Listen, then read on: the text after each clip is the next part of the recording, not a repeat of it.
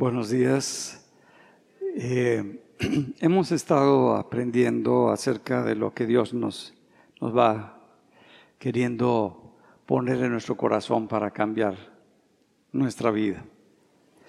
Y hemos visto lo que somos como, como personas, lo que somos como hombre, como mujer. Y entendiendo por qué tanto énfasis en entender esto, porque te vas a entender lo que eres. Y una vez que entendemos lo que somos, el cómo estamos constituidos, el cómo estamos formados por parte de Dios, vamos a poder en donde ver y entender en donde sí podemos eh, actuar, en qué podemos actuar, qué podemos cambiar, qué podemos moldear dentro de nosotros y de qué depende, de qué, eh, qué, es lo que necesito hacer. Porque muchas veces cuando desconocemos lo que nosotros somos, pues nada más vivimos por vivir con un reflejo de las cosas y las experiencias que nos formaron, de los traumas que nos formaron y que vivimos, y no ocurre ningún cambio, no ocurre ninguna transformación en nosotros por ignorancia por desconocimiento o porque no, una vez que yo sé, no quiero hacer algo para transformarlo. Me interesa sobre todo poner claridad en lo que nos enseña la palabra para poder vivir una vida de libertad, realmente ser libres. Eh, cada uno de nosotros ya hemos entendido y hemos aprendido que nuestro cerebro, tenemos un cerebro y tenemos un espíritu. Somos cerebro y espíritu. También cuando fuimos eh, engendrados, cuando nacimos, cuando se formó, se unió el esperma con el ovocito, se formó y se integró lo que es nuestra personalidad.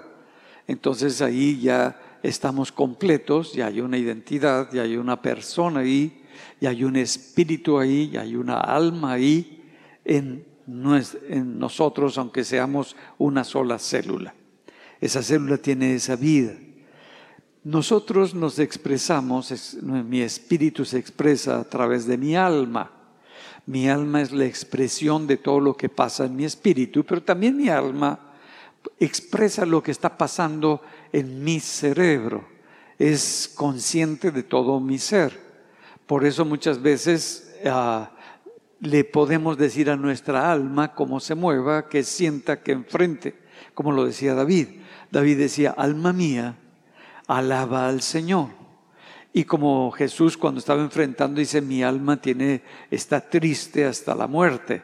Bueno, el alma está percibiendo también lo que está pasando en las emociones, lo que está pasando en mi cerebro, pero también tiene toda la vida de parte de Dios y el alma se va moviendo o se va replegando para no actuar, para no expresar esa vida de parte de Dios. Por otra parte, nuestro cerebro, que son dos hemisferios los que tenemos, se expresa a través del ego el ego es esa parte de nosotros que quiere hablar, que quiere hacer, que quiere establecer, que sueña, que, que piensa todo eso. Es muy bueno, pero cuando el ego no es sano, cuando el ego no ha sido transformado por la palabra de Dios, él siempre quiere tener el primer lugar y tener el control de todas las cosas y de todas las personas. ¿Por qué? Porque en, en él no opera el amor, sino un... Ah, centrarme en mí mismo, un hedonismo, un yo soy maravilloso, yo soy precioso, yo soy lo máximo, y está tan centrado, tan preocupado por él mismo, que no existe ninguna otra persona, nada más existe uno mismo. Uno es, como diríamos, el ombligo del universo, donde todo se tiene que centrar en mí. Ese es el ego, ese es el ego natural, el, ego no sanado, el ego no transformado. Eh, vimos que nuestro ego cuando está sano, cuando tiene un equilibrio, cuando como Jesucristo, donde su ego estaba sometido a lo que la palabra de Dios le dijera, y la voluntad de Dios estableciera, ya no era su voluntad, sino era la voluntad del Padre, como se hace todas las cosas en el cielo, como dice, así como y enseñó a orar a cada uno de nosotros y le enseñó a sus discípulos, hágase tu voluntad como en los cielos. En los cielos se hace la voluntad de Dios y no hay conflictos, no hay problemas por hacer la voluntad de Dios. Los ángeles que están en el reino, en el tercer cielo, escogieron ellos hacer la voluntad de Dios. Por eso están en el reino de los cielos. Pero por otra parte tenemos el segundo eh, cielo, que es donde están los espíritus inmundos, los demonios, los que están teniendo ese poder, gobernadores de las tinieblas, seres de mucha maldad. Ellos escogieron no hacer la voluntad de Dios. Y al no hacer la voluntad de Dios, se apartaron de Dios para destruir toda la obra de Dios. Y se dedican a destruir la obra de Dios. La obra de Dios eres tú eres creación de Dios y eres una expresión de la imagen de Dios y ellos no quieren eso y por lo tanto lo atacan. Saben que no pueden atacar a Dios porque Dios es el creador, saben quién es, cómo es. No puedo comparar a Satanás con Dios porque Satanás es una criatura no es el gran Dios. Satanás ahora tiene nada más el poder que tú le das, el poder que tú le confieres, ese es el único poder con el que él se puede mover.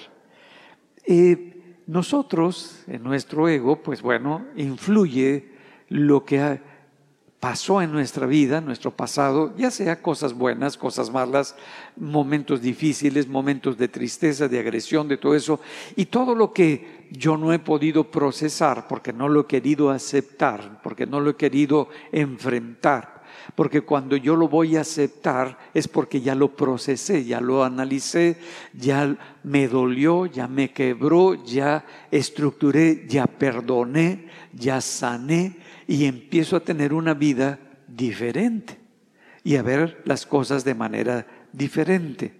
Entonces, cada uno de nosotros, en base a lo que ha tratado, en base a lo que, como vimos el domingo pasado, el enemigo que está en el segundo nivel, en el segundo cielo, está poniendo en nosotros, lo pone en nuestra mente y empezamos nosotros, nuestro ego, a tomar de nuestro pasado, o de el futuro que no existe, pero el ego como que no sabe vivir en el presente. El único que sabe vivir en el presente es nuestro espíritu. Y nuestro espíritu puede tomar las cosas de Dios. Pero el ego siempre está o en las cosas que no arregló en el pasado o en las cosas que le da tanto miedo y que está construyendo todo de lo que le va a pasar, de lo que va a vivir, de lo que va a sufrir, cosas del futuro. Pero no vive este presente, no, no sabe cómo hacerlo.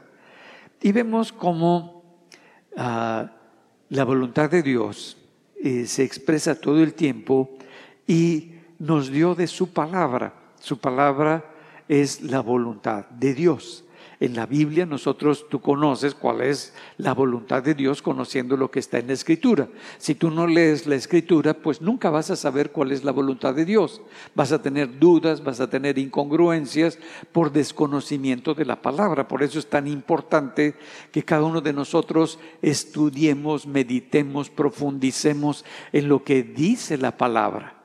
Porque la palabra es lo que va a ir formando un criterio para movernos con esa verdad. Ah, pero Dios nos dio la voluntad o el libre albedrío. Esa voluntad Dios te la entregó a ti. Ahora tú puedes escoger, en tu libertad que tienes, tú puedes escoger si haces la voluntad de Dios o si la ignoras, o la menosprecias, o lo haces a un lado y haces tu voluntad. Esa libertad Dios nos dio. Esa voluntad que tú tienes es una expresión del amor de Dios. ¿Y por qué digo que es una expresión del amor de Dios? Porque dice que Dios siempre hace su voluntad y que todas las cosas ocurren conforme a su voluntad. Si recuerdan eso, ¿verdad? Pero cuando tú haces lo que se te pega la gana, esa no es la voluntad de Dios. Entonces, en su amor, Él decidió entregarte la libertad para que tú escojas, para que si tú le permites a Dios el que seas amado porque tú lo amas, entonces te vas a mover conforme a su voluntad. Pero si decides que Dios no sea parte de tu vida, nada más que sea y lo uses como tu mandadero, tu cumplidor de caprichos y tu cumplidor de deseos, pues ese no es Dios. Es una imagen distorsionada que tienes de Dios, que cuando tienes problemas, cuando tienes necesidades, cuando estás en crisis, ahora sí te agarras de Dios, pero eso no es Dios. Porque Dios es cuando yo hago su voluntad y la conozco porque conozco su palabra. Entonces, Dios en su amor nos permite, y lo voy a tratar un poquito más adelante, que tú expreses tu voluntad. Si ese amor no lo tuviera, entonces nada más se haría siempre su voluntad. Y los ángeles decidieron una tercera parte no moverse conforme a la voluntad de Dios. Y Dios, por amor a lo que Él conoce que es el amor cuando hay esa reciprocidad, donde tú expresas también tu amor porque decides que Él sea el amor de tu vida, entonces tú te mueves voluntariamente y conscientemente como una persona conforme a su voluntad. Y entonces sí, así como en los cielos se hace aquí en mi vida, en la tierra. Pero yo lo elegí, igual que los ángeles lo eligieron. Nosotros, cuando somos niños, todavía no somos conscientes de lo que es bueno y lo que es malo. No hay esa madurez en nuestro cerebro. La parte de tu cerebro que es la que interviene para que puedas tú expresar tú conscientemente y lo que tú quieres es cuando ya hubo madurez en esta parte que se llama el lóbulo prefrontal. Este lóbulo es donde está la moral donde están los valores, donde se establece la conciencia de las cosas que nosotros vivimos. Nosotros cuando nacemos lo primero que va madurando es la parte de atrás, que es el lóbulo visual. Lo que vemos es lo primero que va madurando y después ya empieza la audición, las sensaciones, eh, lo que nos manda la información, la audición, todo va madurando y, la parte motora, cuando empezamos a hacer los, los, movimientos en nuestras piernas, nos enseñan a caminar, a agarrar la cuchara, a movernos, va madurando. Pero lo último que madura es tu lóbulo frontal. Ese es el último madurar, el que va a decidir si es bueno o si es malo, si es conveniente o no es conveniente, el que va a tomar decisiones. Entonces tomamos, cuando no, todavía no hemos madurado, tomamos decisiones por las emociones, por lo que me gusta, por lo que me hace sentir la adrenalina, por lo que me hace sentir una experiencia. Por eso los jóvenes se avientan del helicóptero, se avientan del avión, y empiezan a correr, le gustan todas las cosas, pero conforme vamos creciendo, si no has tenido esas experiencias de joven, de niño, pues ya no le entras a esas porque dices eh, peligro, a lo mejor no tengo los reflejos, no he desarrollado esa habilidad y peligro yo en eso. Pero bueno, también sabemos que además de ese, ese conocimiento, esa conciencia de lo bueno y lo malo, tenemos instintos. Eh, ese instinto para comer, ese instinto para reproducirnos, ese instinto para defendernos, para huir o atacar, son instintos que tenemos todos los seres creados. Estos instintos los tienen también los animales. Los animales no tienen esa conciencia, esa moral. Un animal puede atacar y destruir a otro animal y no tiene con, se lo está devorando y dice esto sabe sabrosísimo, no está pensando que le quitó la vida a un venado o a otro animal. ¿Por qué? Porque es un instinto, se mueven por los instintos. Cuando sus hormonas suben y las hormonas de la hembra suben, los olores hacen que se produzca la atracción y se reproduce el más fuerte, ataca, se destruyen entre ellos por aparearse con la hembra y empiezan a reproducirse. Es un instinto. Es un instinto el territorial, el tener un territorio para cuidar y guardar todo lo que tienen. Son instintos. Nosotros también los tenemos. También tenemos esos mismos instintos, tenemos esos mismos eh, deseos, nuestras hormonas también influyen, nuestros deseos, pero esos instintos están y son gobernados, si tú los quieres gobernar, por tu conciencia de lo que es bueno y lo que es malo. Eso no lo tienen los animales, pero sí lo tienes tú. Y entonces tú decides si eso es bueno o es malo. Tú decides si vas a vivir dentro de una familia o no, dentro de una sociedad o no, dentro de unos valores o no, dentro de unos principios o no. Tú decides porque ya tienes esa capacidad para hacerlo. Al niño se le enseña. Al niño se le instruye, se le dice, mira, esto es así, esto es los valores, esto es la familia, esto es el trabajo en casa, este es el desarrollo. Ellos lo van aprendiendo poco a poco.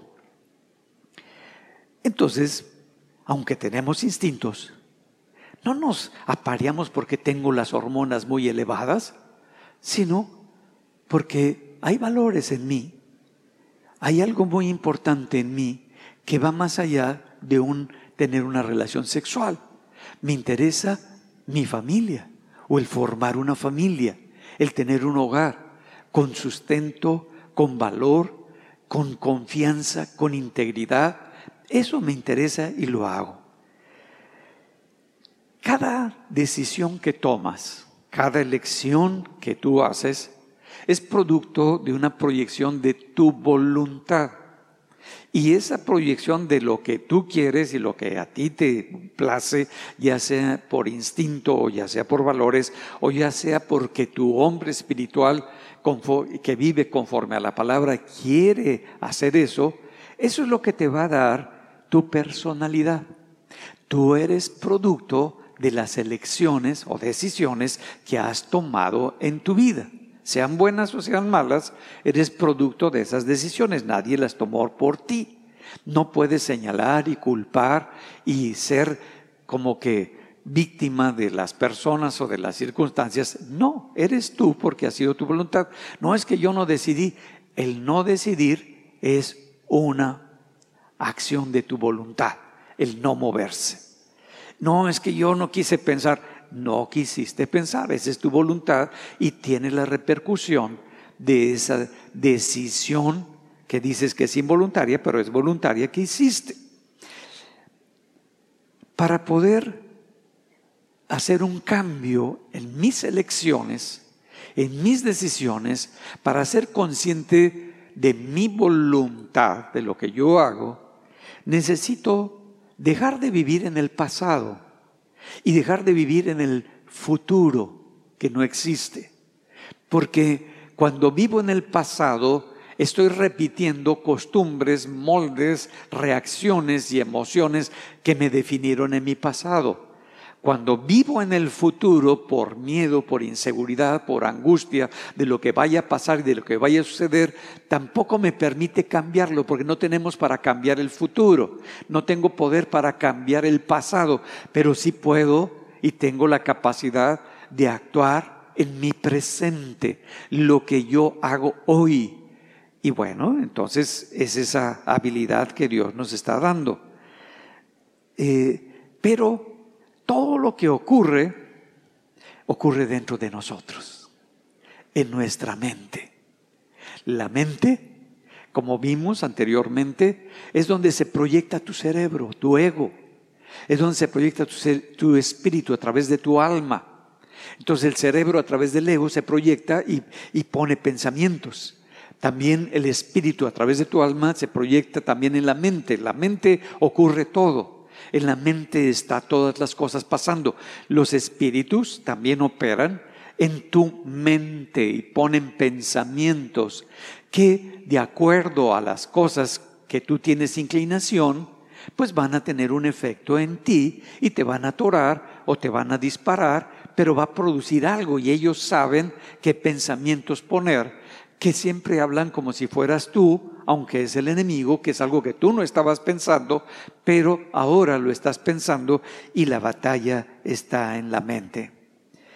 A veces cuando tenemos muchas crisis y muchas confusión y no sabemos por dónde movernos, cometemos el error de pensar que si me cambio de ciudad, si me voy a vivir a otro país o me voy de vacaciones por, ¿qué será?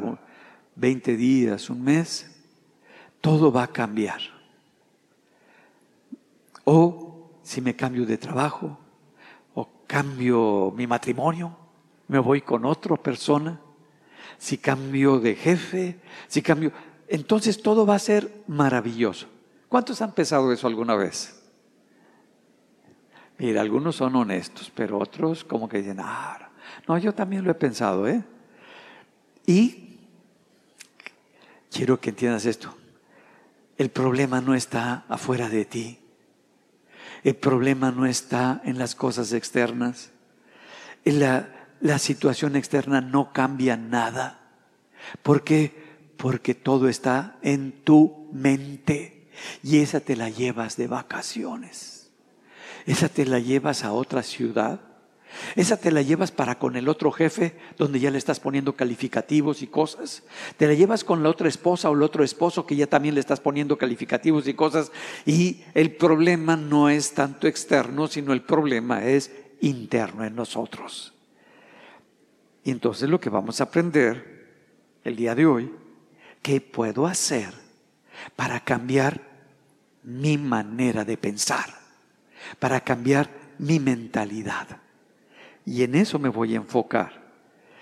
Ahora, si recordamos, los pensamientos que tú tienes, la manera en cómo tú piensas, es lo que dirige tu vida. Porque de acuerdo a tus pensamientos es lo que tú vas a hacer, es lo que tú vas a sentir, es lo que te va a gustar, es lo que te va a degustar o asustar o cualquier cosa, pero es en los pensamientos. Tus pensamientos es un reflejo de tu persona. Por eso dice Proverbios en el capítulo 23, en el versículo 7, porque cuál es su pensamiento en su corazón, tal es él. Ah, me está diciendo que lo que el pensamiento que ya surge como respuesta final de todo lo que está ocurriendo dentro de nosotros es lo que yo soy. El tipo de persona que tú eres es un reflejo de los pensamientos que tú traes, que tú tienes. Entonces, lo que yo pienso acerca del dinero, acerca del sexo, acerca de la comida, eso es el como yo vivo y lo, el valor que tiene. Si se dan cuenta, el dinero no es malo, el sexo tampoco dentro del matrimonio es algo malo, tampoco la comida es algo malo, lo necesitamos para vivir. Pero cuando me voy a los extremos en el dinero, con la avaricia, o cuando el dinero es lo que determina y me mueve para las cosas que voy a hacer y me da identidad, me da seguridad, me da estabilidad, entonces ya se volvió un problema, porque voy a luchar, voy a trabajar y voy a entregar mi vida por alcanzar esa economía y el principio, dice la palabra, el principio de todos los males, no nada más de uno que otro mal, de todos los males es el amor a quién? Al dinero. Porque ya es por lo que peleo, por lo que lucho, por lo que se desenvuelve mi inteligencia, por lo que desarrollo mis habilidades, por tener, para ser. Y entonces el dinero me define. Otro problema es el sexo. El sexo dentro del matrimonio es una bendición. Todos los que somos casados hemos disfrutado de esta vida sexual dentro de nuestro matrimonio, pero cuando se va al extremo donde nada no quiero nada, o al otro extremo donde ya empiezo a distorsionar, ya lo empiezo a pervertir y empiezo a querer más y más y más y luego me meto a la pornografía, que es también una realidad dentro de mi mente porque está en mi mente, donde estoy fornicando o donde estoy adulterando es en mi mente y es lo que ve el Señor, tu mente, entonces ahí está la perversión sexual que tú traes, que traemos nosotros y nos destruye. La comida no es mala, es buenísima y nos gusta comer, nos gusta disfrutar, pero cuando yo me voy al extremo, empiezo con anorexia, ya no como, estoy vomitando, no quiero engordar y aunque estoy hecho un hueso, no me doy cuenta del problema tan serio que tengo. O cuando mi deleite, mi satisfacción está en lo que como y tengo miedo de que vaya a perder todo eso, yo estoy cada día tomando más y más y más, más alimento y voy subiendo de peso y le di la orden a todas mis células grasas que se mantuvieran dentro de mí para no desperdiciar nada. Ah, es malo. Los extremos siempre son malos. Entonces, todo está en cómo yo veo el dinero, lo que pienso acerca de, del sexo, de la sexualidad, lo que pienso acerca de la, de la comida. Y eso es lo que va ir poco a poco destruyendo mi vida. Porque empiezo a fornicar o empiezo a adulterar cuando estoy distorsionado en el sexo y lo que estoy rompiendo, que no me doy cuenta, es el valor más grande que Dios te ha dado, tu familia. La familia. Fuera de la familia, ¿qué otros valores después de Dios pueden valer la pena para vivir? El que tú seas, nunca se satisface el ego. Entonces, el enemigo quiere destruir, destruyendo tu familia. Entonces, tus pensamientos son los que van determinando el tipo de vida que tú tienes. Lo que tú haces, lo que tú sueñas, es a través de los pensamientos. Lo que podemos nosotros tener control es ahí, en nuestros pensamientos, el cómo estoy pensando. Si yo no hago consciente y no me hago consciente de mis pensamientos, lo que estoy pensando, entonces soy un robot, soy un instrumento de los pensamientos que ya hay en mí. Ya están procesándose, el enemigo tiene libertad y lo va poniendo y yo nada más voy actuando, es que sí quiero esto, es que ya no quiero esto, es que sí, y ya una confusión dentro de mí que no sé ni por dónde moverme porque no he querido ser consciente de mis pensamientos. Para ser consciente, tú necesitas que alguien tome el control, alguien se haga como responsable de esos pensamientos. Y puede ser el ego o puede ser el alma. Si el ego toma el control de tus pensamientos, él va a querer todo para él mismo y para su propia satisfacción. Si lo toma tu alma, que se alimenta de tu espíritu, y el espíritu, como vamos a ver de la palabra de Dios, pues entonces te vas a mover conforme a la voluntad de Dios y vas a verte y vas a ir redireccionando, vas a poder ir cambiando todo ese proceso y lo vamos a ver más adelante. Miren, me voy a remontar al, Edén. En el Edén, Dios crea al hombre. Ya había creado a los ángeles y a todos los seres y a Satanás lo había mandado a la tierra. Pero también ahí se encuentra Satanás en, el Edén. Em, eh, es una serpiente que se desplaza y que está influyendo en los pensamientos de ellos, de Adán y de Eva. Y Adán y Eva tenían la palabra de Dios. La palabra de Dios nos da la vida, porque la palabra de Dios es Dios mismo. Por eso la palabra encarnada de Dios es Jesucristo. Si tú vives lo que dice la palabra de Dios, eres también la expresión encarnada de la palabra de Dios. Cuando esa palabra era parte de Adán y de Eva, pero Dios decide en su amor darles voluntad, libre albedrío a Adán y a Eva. ¿Cómo les da ese, esa libertad? Pues sembrando, poniendo en el huerto dos árboles. El árbol de la vida y el árbol del conocimiento del bien y del mal. Y no es Satanás el que puso esos dos árboles, fue Dios. ¿Por qué? Porque si nada más hubiera, no sé si lo has pensado, el árbol de la vida, no, pues somos unas máquinas, unos robots que no elegimos, que no ejercimos nuestra voluntad, sino que como máquinas ahí estábamos y haz esto, ahí lo hago. No hagas eso, no lo hago. Ve para allá, allá voy. No vayas, no voy. Soy un muñeco de Dios. Pero Dios, en su amor, no te dio la libertad de escoger. Y para que tuvieras la libertad, puso en su huerto, en el Edén, el árbol del conocimiento del bien y del mal. Ah, entonces nosotros podemos elegir qué es lo que queremos. Y el hombre estaba bien, tenía la, la voz de Dios, la voz de Dios que es la palabra de Dios y la palabra de Dios es lo que nos da vida. Ah, entonces el árbol de vida es la palabra de Dios. Por eso decimos el árbol de vida es Jesucristo, claro, porque Jesucristo es la palabra hecha carne. Entonces vemos que nosotros que el árbol que estaba ahí es esa palabra de Dios que le daba vida al hombre y comía de ese árbol y vivía. ¿Qué es lo que hacía? Tomaba de la palabra que Dios le había dado y esa palabra tenía el poder para darle la vida espiritual que el hombre tenía en el Edén.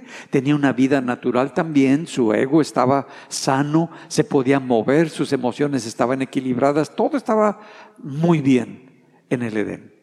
Pero está el árbol del conocimiento, no se le había ocurrido al hombre. No se le, por acá no se le había pasado tomar del árbol del conocimiento del bien y del mal. Y aparece Satanás, la serpiente antigua o el diablo, como menciona en el libro de Apocalipsis. Y aparece de pronto y le dice a la mujer, oye, ¿no te parece a todo dar ese arbolito? ¿No te parece muy buena la idea de que tú puedas decidir por ti misma y no consideres a Dios en tus decisiones? ¿Que no sabes que tú puedes ser como Dios decidiendo lo que es correcto y lo que es incorrecto? No necesitas de Dios. Tú vas a ser eso, vas a ser un Dios para ti porque tú escoges sin tomar en cuenta a Dios. ¿Dios no sabía que iba a pasar eso? Claro. Dios no sabía que la serpiente iba a ser ahí. ¿Eso con el hombre? Claro. Esa es su, la libertad que nos da. Y el hombre decide tomar la otra palabra sobre lo que le ofrece Satanás y lo que le dice Satanás, que son mentiras, porque no se mueve con la verdad, no se mueve con algo que te va a dar libertad, sino que te va a traer cautividad. Y le dice, no, mira, Dios te, te está engañando, ¿eh? porque tú puedes hacerla requete bien. La mujer, que es engañada, toma y decide creer la mentira. Y cuando la mujer decide creer la mentira y la ve como una verdad, actúa en ella.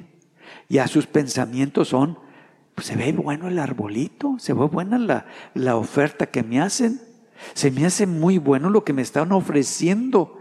Yo voy a tomar esa manera de pensar y esa manera de moverme y no necesito a Dios. Y actuó el hombre de esa manera y toma lo que Dios le dijo que no tomara y a partir de ese momento se separa Dios del hombre en su infinito amor, en su infinita voluntad, Dios lo permite. No era la voluntad de Dios que el hombre se apartara de él. No era la voluntad de Dios que el hombre cayera en el Edén. No era la voluntad de Dios que fuéramos tan aplastados. Pero en su infinito amor permite que su propia creación que lo que hizo con sus manos decidiera, tuviera una libertad, libre albedrío, una voluntad para hacer lo que el hombre considera que es valioso para su vida. Y cuando lo hace, Dios respeta su decisión. Dios se aparta del hombre. Y no es porque Dios no quisiera estar con el hombre, Dios lo busca y sabe lo que ha hecho. Pero el hombre ya no puede estar porque su corazón ya no está con Dios. Ya no es Dios el centro de su vida y empieza a separarse. Empieza, ¿qué es lo que le ofreció Satanás o la serpiente a Eva? Una tentación. Siempre es la manera como opera en tu mente con ideas para tentarte el enemigo. Y a través de esa tentación tú decides si te conquista el enemigo o la haces a un lado. No la, no la tomas. Si te das cuenta y estás siendo tentado por el enemigo, tú puedes empezar a operar. Porque ¿cuál es la finalidad? Que te apartes de Dios. Sin que te des cuenta, ya no tienes esa vida de Dios, ya no está ese amor de Dios, ya no está esa pasión por Dios, ya te van a empezar a buscar, a gustar otras cosas.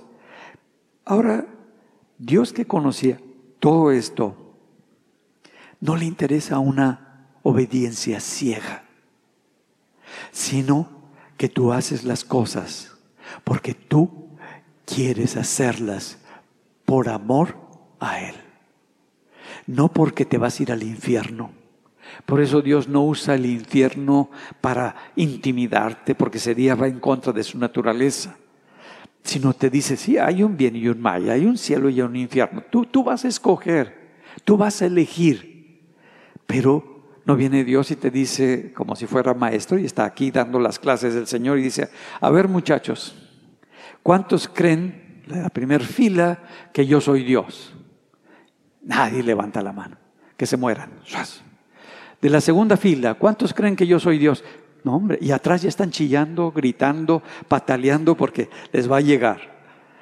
No hace eso Dios. Dios te deja elegir. No, eso de Dios, no, te deja elegir. No, no es mi tiempo, te deja elegir. No, que yo soy rebelde, te deja elegir. Es una decisión. Tú decides cómo mueves tu voluntad. Hay una lucha entonces en nuestra mente. Por una parte, tenemos esa iluminación de parte de Dios. Dios hace que su palabra resplandezca en nosotros y cuando ilumina esa palabra, cuando le da luz a esa palabra, la podemos ver. Y cuando la vemos, la tomamos y nos movemos conforme a esa luz que nos dio el Señor. Y esa luz, cuando entra en nuestro espíritu, empieza a revelarnos las verdades de Dios y empieza a transformar nuestro espíritu. El espíritu nada más se alimenta de la palabra de Dios. ¿Sí me entienden? Porque la palabra de Dios es vida.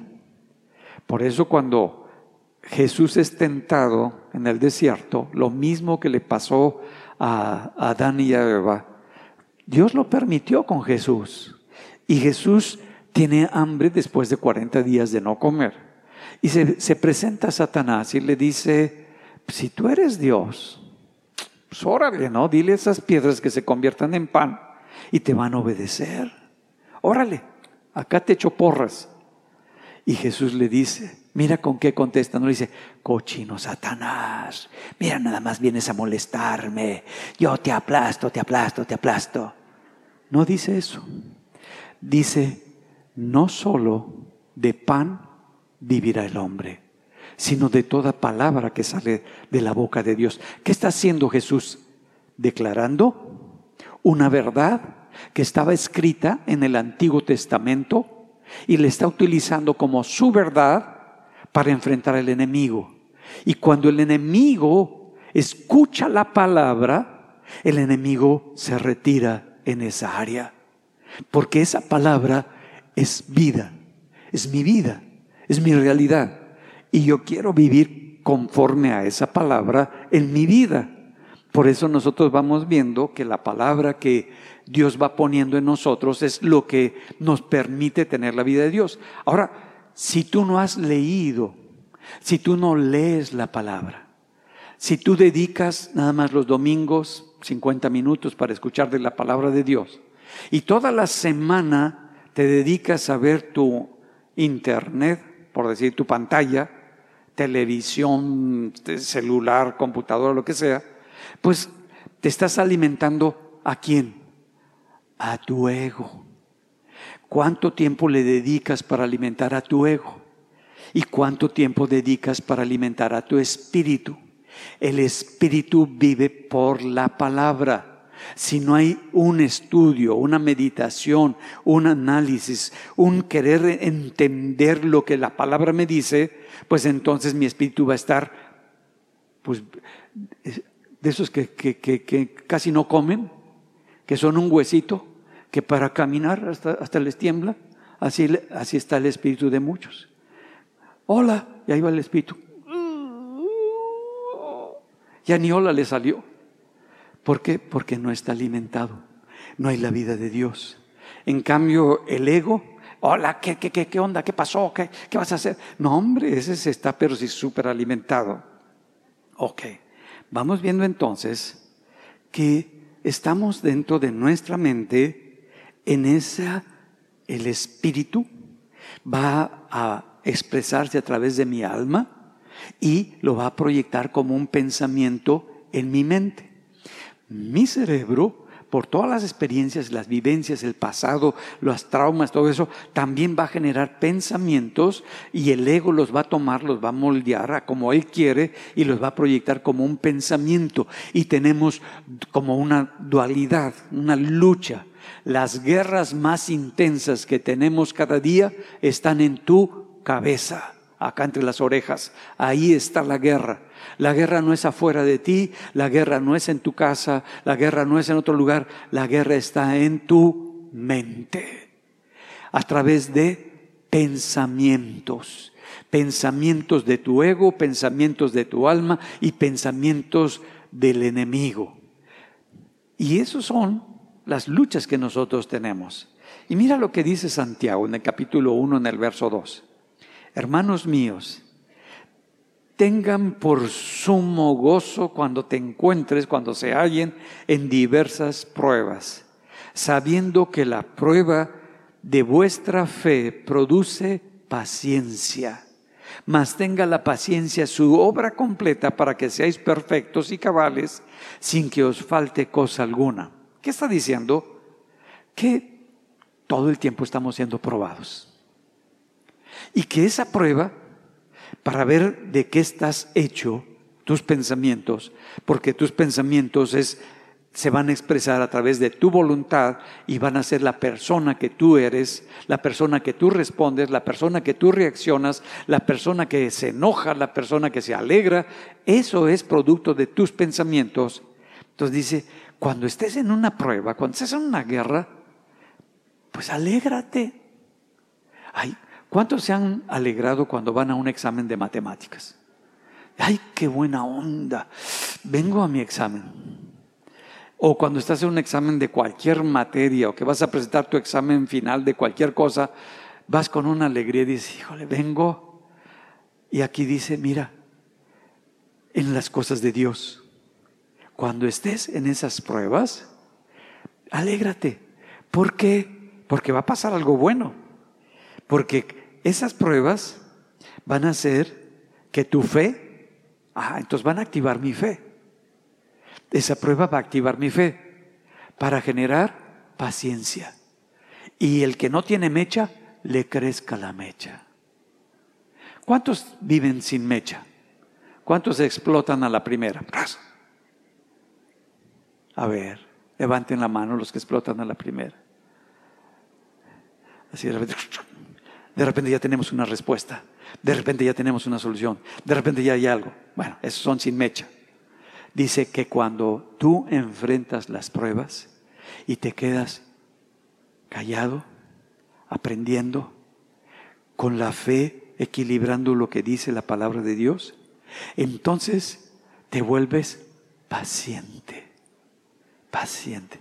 Lo que ha perdido esta nueva generación es la paciencia.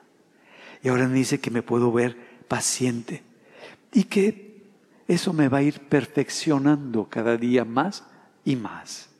Ah, y luego dice en el verso 12, bienaventurado el varón que soporta la tentación.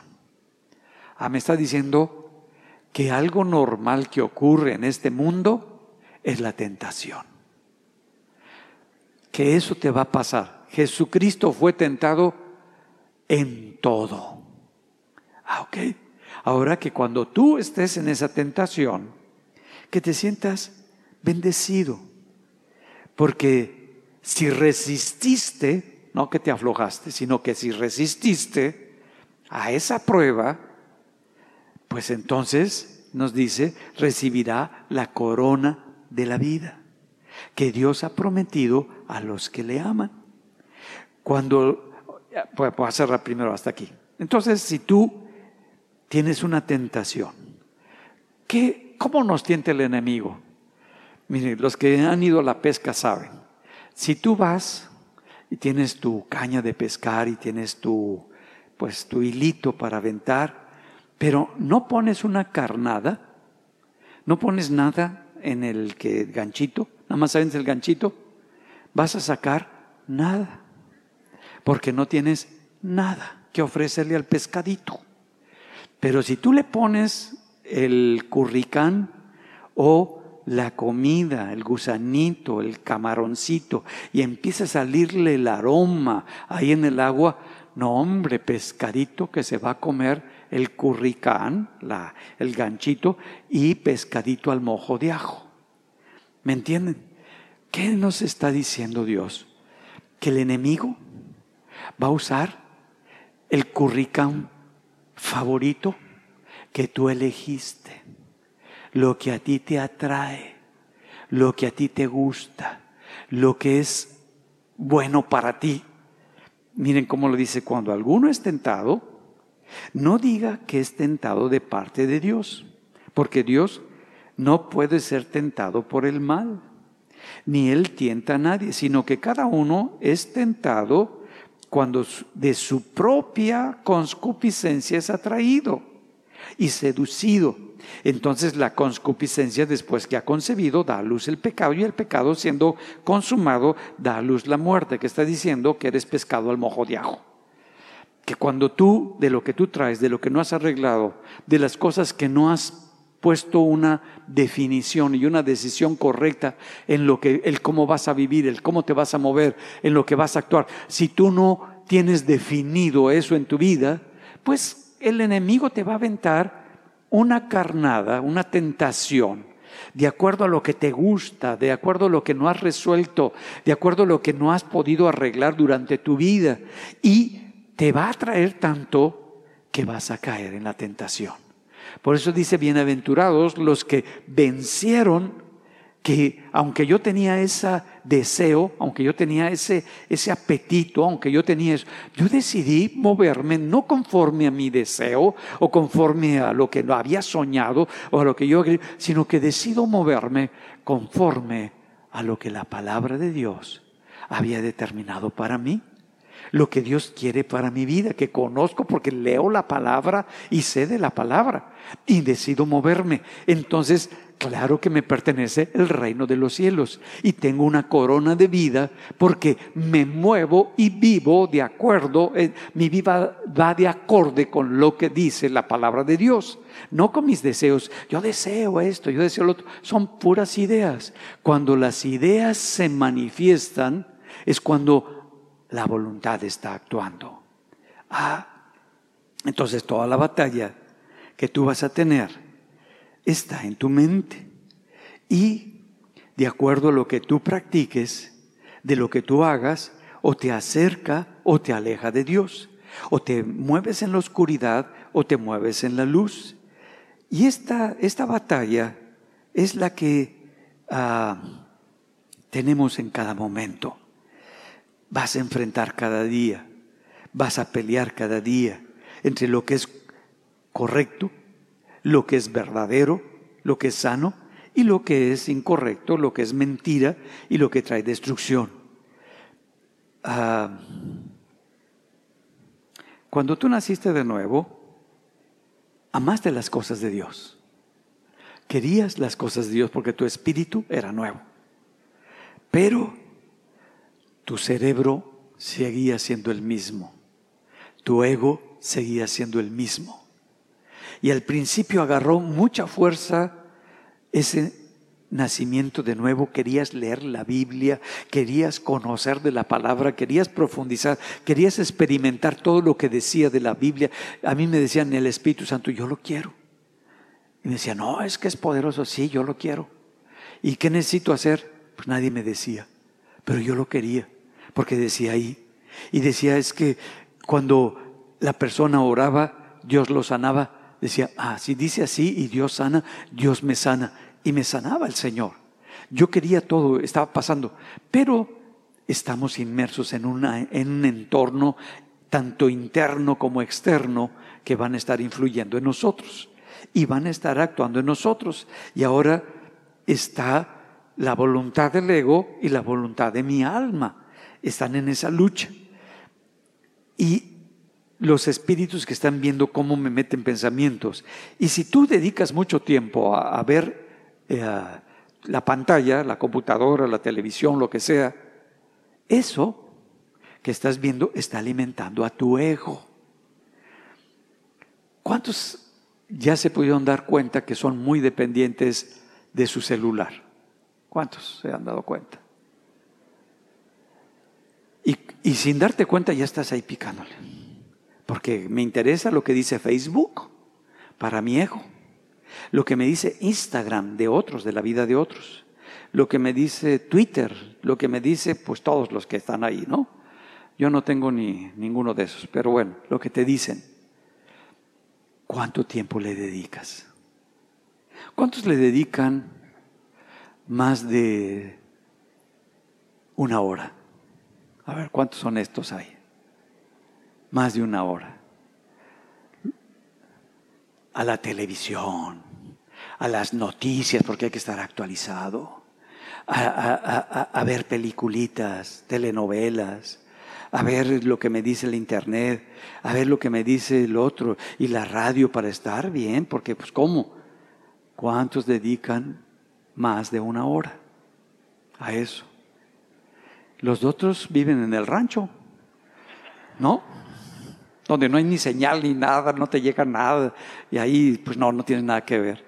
Pero bueno, yo también caigo en eso. Y le dedico, híjole, un buen tiempo. Hasta que ahora que estoy aprendiendo y todo eso digo, pues ya no. Y, y no, no tienes la sensación de que te falta algo, de que necesitas saber algo. Pues bueno, es tu ego el que te está hablando. Pero si no hay señal y si no has pagado el, celular, lo único que vas a tener es tu Biblia. ¿Les ha pasado? De repente no hay señal, no puedes agarrar señal de nada, no puedes conectarte ni Face ni nada. Y lo único que te aparece es la calculadora y tu Biblia. Y tú dices, pues tienes la oportunidad de poder profundizar en la escritura, en lo que Dios te dice.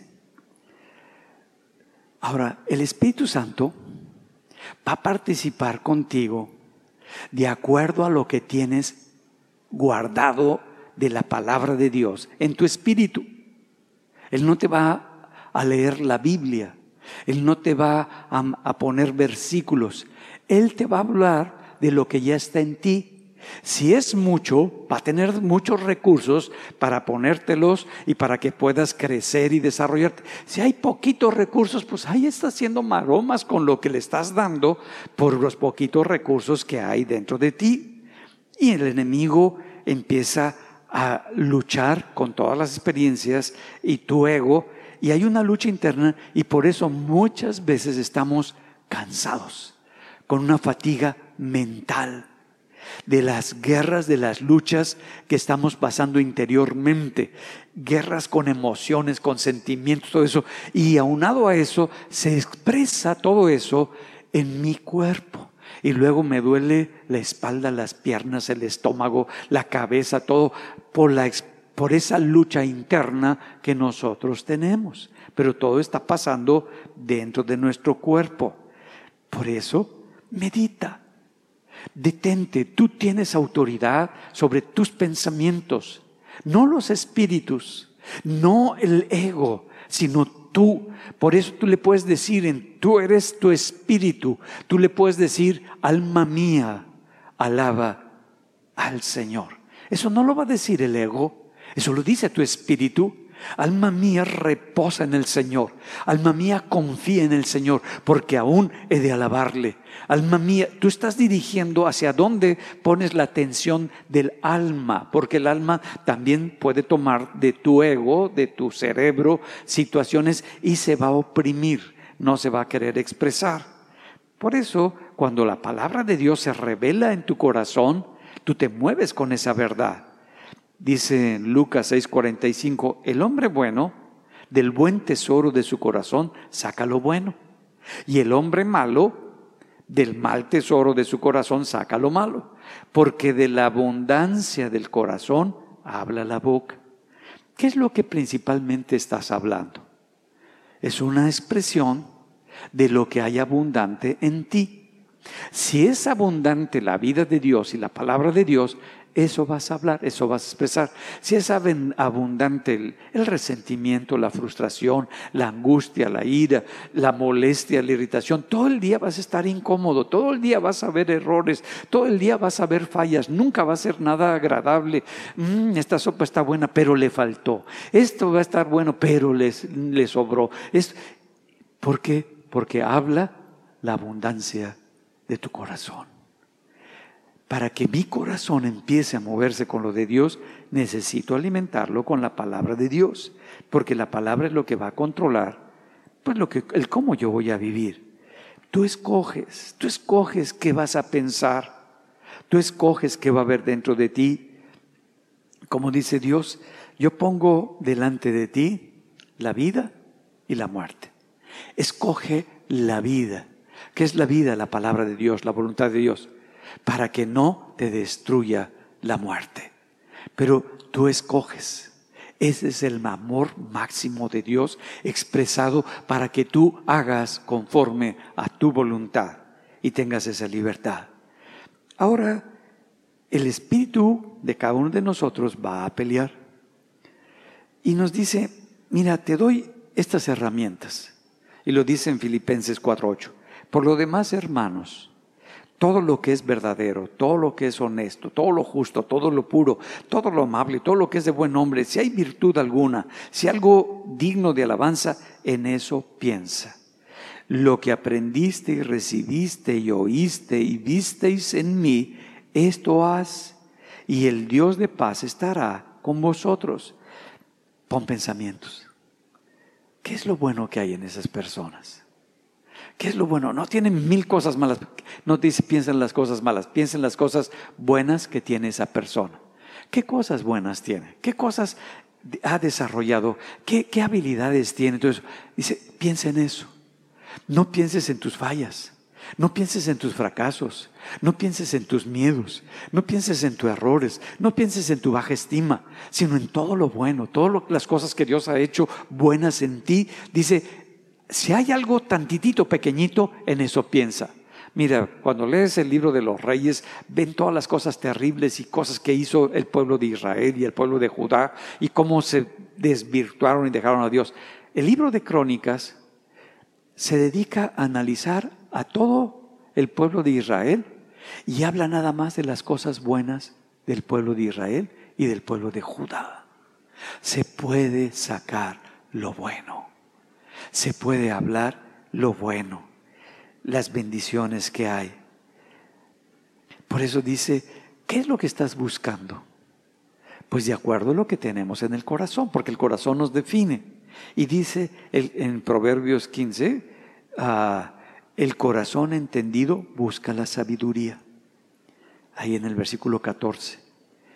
Mas la boca de los necios se alimenta de necedades de tonterías, de enojos, de molestias, de frustraciones, de irritaciones, de que ya no le aguanto, que ya no es... De eso es que se alimenta la boca del necio. En cambio, el entendido busca qué puedo aprender de esta situación. ¿Qué puedo aprender de este momento difícil por el que estoy pasando? ¿Qué puedo aprender? Y estás buscando de parte de Dios que Dios te dé esa de su sabiduría para poner el equilibrio y el orden en las cosas y no te destruyan.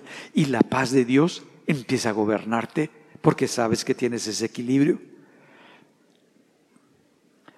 Cuando vas con el médico, para que se me entienda, y vas enfermo con algo de esa, y te pregunta, eh, ¿ya pasó para que le pesaran? Ay, sí, ¿me puede pasar su peso, por favor? Ya pasa peso. Ok. Y te dice, me duele aquí todo eso. ¿Qué come usted? No, pues a mí me gustan la comida chatarra. Ay, es una delicia. Mire, los heladitos. Uy, se me resbalan en la garganta chicharroncito, mueganitos, mugrita y media, ¿no? Papitas con mucho chilito, elotitos pero con chilito, con cositas, ah, eh, de todo grasita, mucha mantequita, todo, mmm, deliciosa. Entonces ya te empieza a decir, pues usted es de lo que se ha alimentado. Usted tiene ese peso por cómo se alimenta. Usted tiene este problema y este desequilibrio por lo que está comiendo. Si tú comes comida sana, mire, yo como esto, esto, otro, y estoy en orden.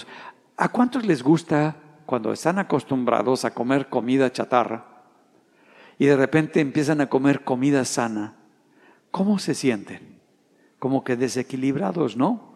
Como que no tiene sabor la comida. Pero conforme vas comiendo sanamente, vas aprendiendo. Y después y comes algo que es chatarra, te dices, híjole, ya no es lo mismo. Antes tú le ponías un poco de agua a tu azúcar. Echabas un poquito de agua a tu azúcar para, para que supiera bien. Y ya después de que regulaste ese veneno, ya no lo comes, ay, te sientes, le cae tantita azúcar, dices, no, pues el azúcar natural que viene en la fruta, en los alimentos, es suficiente. Antes le ponías un poco de, huevos y cosas esas a tu harina para comerte tus cositas deliciosas, tus panqueques. Y de, pues bueno, ahora ya no lo comes. Y empiezas a, a cambiar tu alimentación. Cuando tú cambias tu alimentación espiritual y empiezas a tomar de la palabra de Dios, tú vas a ser una persona sana espiritualmente y físicamente. Esa es la bendición de Dios. Nos va enseñando que nos dice que nosotros, que cuando conozcamos la verdad, que esa verdad nos va a hacer libres. Nos dice que cuando conozcamos la matemática, no, ni la biología, ni eso. Dice que cuando conozcas la verdad, esa verdad que está en la palabra de Dios, porque la experimentaste, porque la viviste, porque la conoces, porque la hiciste tuya, por eso es que la conoces, entonces te va a dar libertad. Que si yo no practico, no voy a poder conocer esa verdad, que en la medida que la practico, la hago parte mía, veo con lo que hay dentro de mí Veo con lo que estoy luchando, veo los pensamientos que surgen, veo todo y entonces estoy conociendo. Dice Apocalipsis 21:5, y el que estaba sentado en el trono dijo, he aquí, yo hago nuevas todas las cosas. Y me dijo, escribe, porque estas palabras son fieles y verdaderas. Y me dijo, hecho está. Yo soy el alfa y el omega, yo soy el principio y el fin. Al que tuviere sed, yo le daré gratuitamente de la fuente de, de la vida. Y el que venciere, heredará las cosas y yo seré su Dios y él será mi hijo. No a todos. El que venciere. El que venciere en dónde? En sus pensamientos. Porque yo soy producto de mis pensamientos que con mi voluntad los efectúo. Entonces el que llegue a vencer en esta área es el que tiene la corona de la vida. Porque a veces pensamos, no, pues todos tenemos ya la corona de la vida. Dice, no, Dice, el que toma esa verdad, la hace suya, el que enfrenta la tentación y vence la tentación, el que escoge vivir conforme a la verdad. Y tú dices, ¿cómo lo voy a lograr? Bueno, en nuestra naturaleza está el pecado. Por eso tenemos la tendencia a practicar el pecado, porque es algo. Pero también ahora, si naciste de nuevo y tienes a Cristo, en tu naturaleza está el Espíritu Santo. Ya no está fuera de ti, está a tu alrededor y dentro de ti. Y ahora tú te mueves con el poder del Espíritu Santo. El Espíritu Santo es el que te da el poder para hacer también para querer, tanto el querer como el hacer, te lo está dando el Espíritu de Dios y lo está poniendo en ti. Cuando tú te empiezas a moverte en la verdad de Jesús, te conviertes en un discípulo de Jesús. Porque esa verdad, eso que Él declaraba, eso que Él habló, tú lo quieres vivir y quieres pagar el precio de enfrentar tus pensamientos, de tomar conforme a la palabra de Dios la decisión correcta y vivir en esa palabra. Por eso dice en el Salmo 119, verso 97, en la Biblia de Dios habla hoy, cuánto amo tu enseñanza. Todo el día medito en ella. Ah, está diciendo que dedica gran parte del día, nada más aquí David, todo el día, para estar meditando en la palabra de Dios. Dice, yo la amo. Tú a lo que amas quieres estar con eso. ¿Cuántos eh, están en la época de noviazgo? ¿Ninguno aquí? ¿No hay ninguno que esté en época de noviazgo? ¿Que todavía no se casan y están de novios? Allá, que no veo. Bueno, dicen que por allá. A ver, levanten su mano para que los vea. Háganme así para que vea el movimiento. Bueno, algunos que están. Y algunos que estuvimos enamorados. ¿Cuántos estuvieron enamorados alguna vez? ¿No querías estar con la persona que estabas enamorada todo el tiempo? Y aunque decía tontería y media, wow, qué sabiduría. Qué sabiduría. Qué hombre tan valiente. Qué hombre tan inteligente. El otro, pero, pero tú decías, porque lo amabas, estabas enamorada, estabas enamorado y decías, qué mujer tan guapa y los pelos así. Ay, qué hermosa. ¿Cómo camina tan bonito? Todo para ti era como que algo extraordinario y no veías las fallas. Estabas enamorado, o sea, ciego. No veías.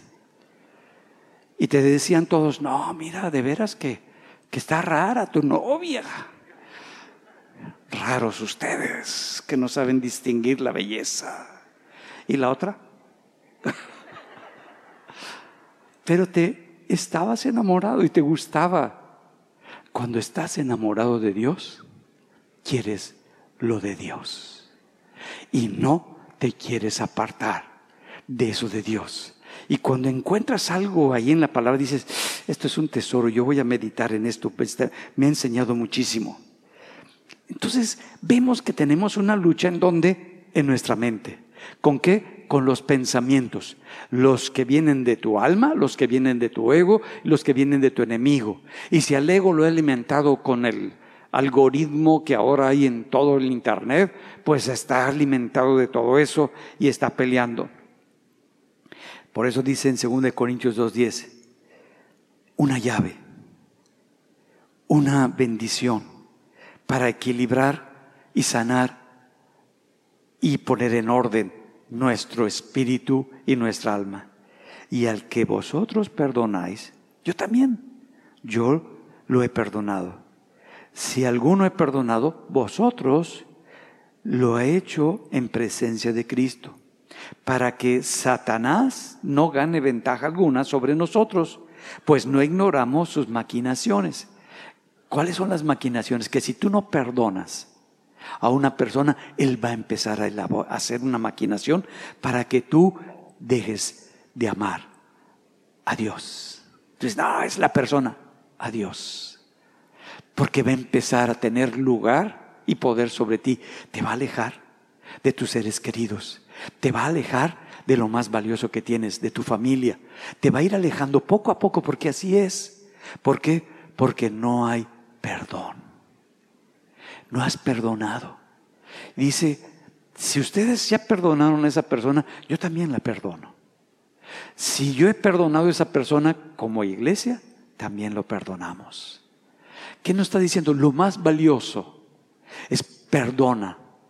No importa lo que te hayan hecho, perdona. Porque si no perdonamos, el enemigo tiene un poder para maquinar el cómo poner pensamientos en mí que me van a destruir y me van a alejar y me van a fracturar. No solamente con la familia, sino conmigo mismo. Después ya no voy a saber ni qué quiero, ni qué deseo, ni qué me gusta, ni qué me disgusta, porque ya me quebró por dentro.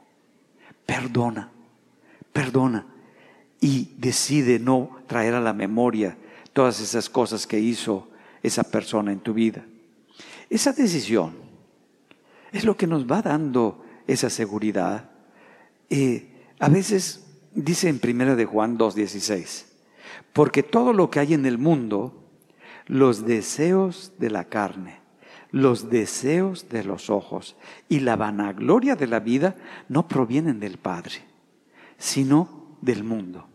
Ah, eso que te enseñan los artistas, eso que te enseñan los hombres ilustres, eso que te enseñan los grandes financieros y todas esas cosas, eso no viene de Dios. No para que seamos ignorantes, sino que coloquemos las cosas. ¿Por qué voy a seguir el camino de esa persona? ¿Por qué voy a seguir la manera de vida de esa persona?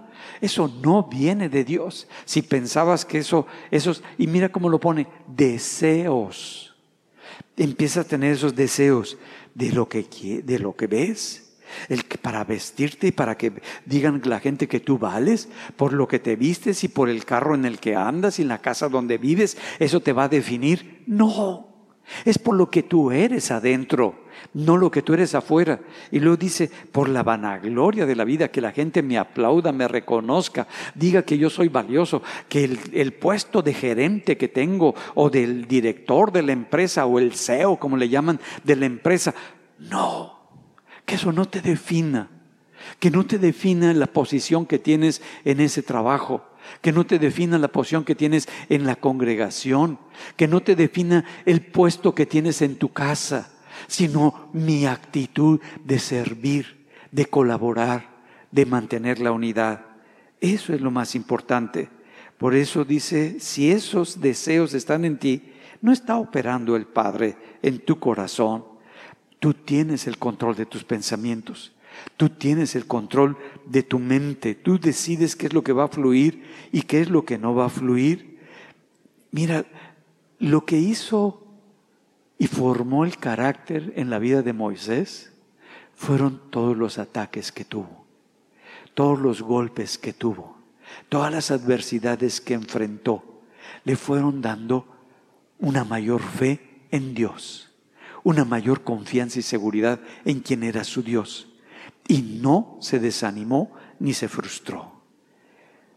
Por eso dice el Salmo 19, de todo mal camino contuve mis pies para guardar tu palabra. No me aparté de tus juicios, porque tú me enseñaste.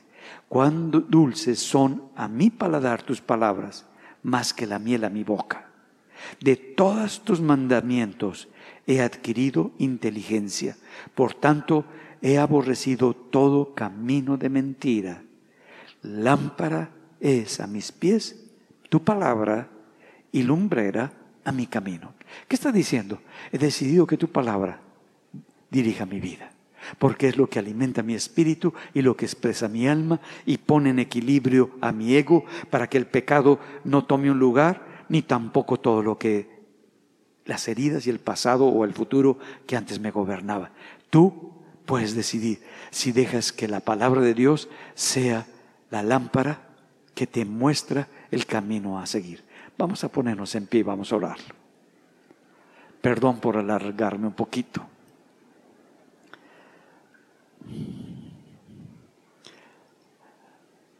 tú todo el tiempo estás ejerciendo tu voluntad, tu libre albedrío.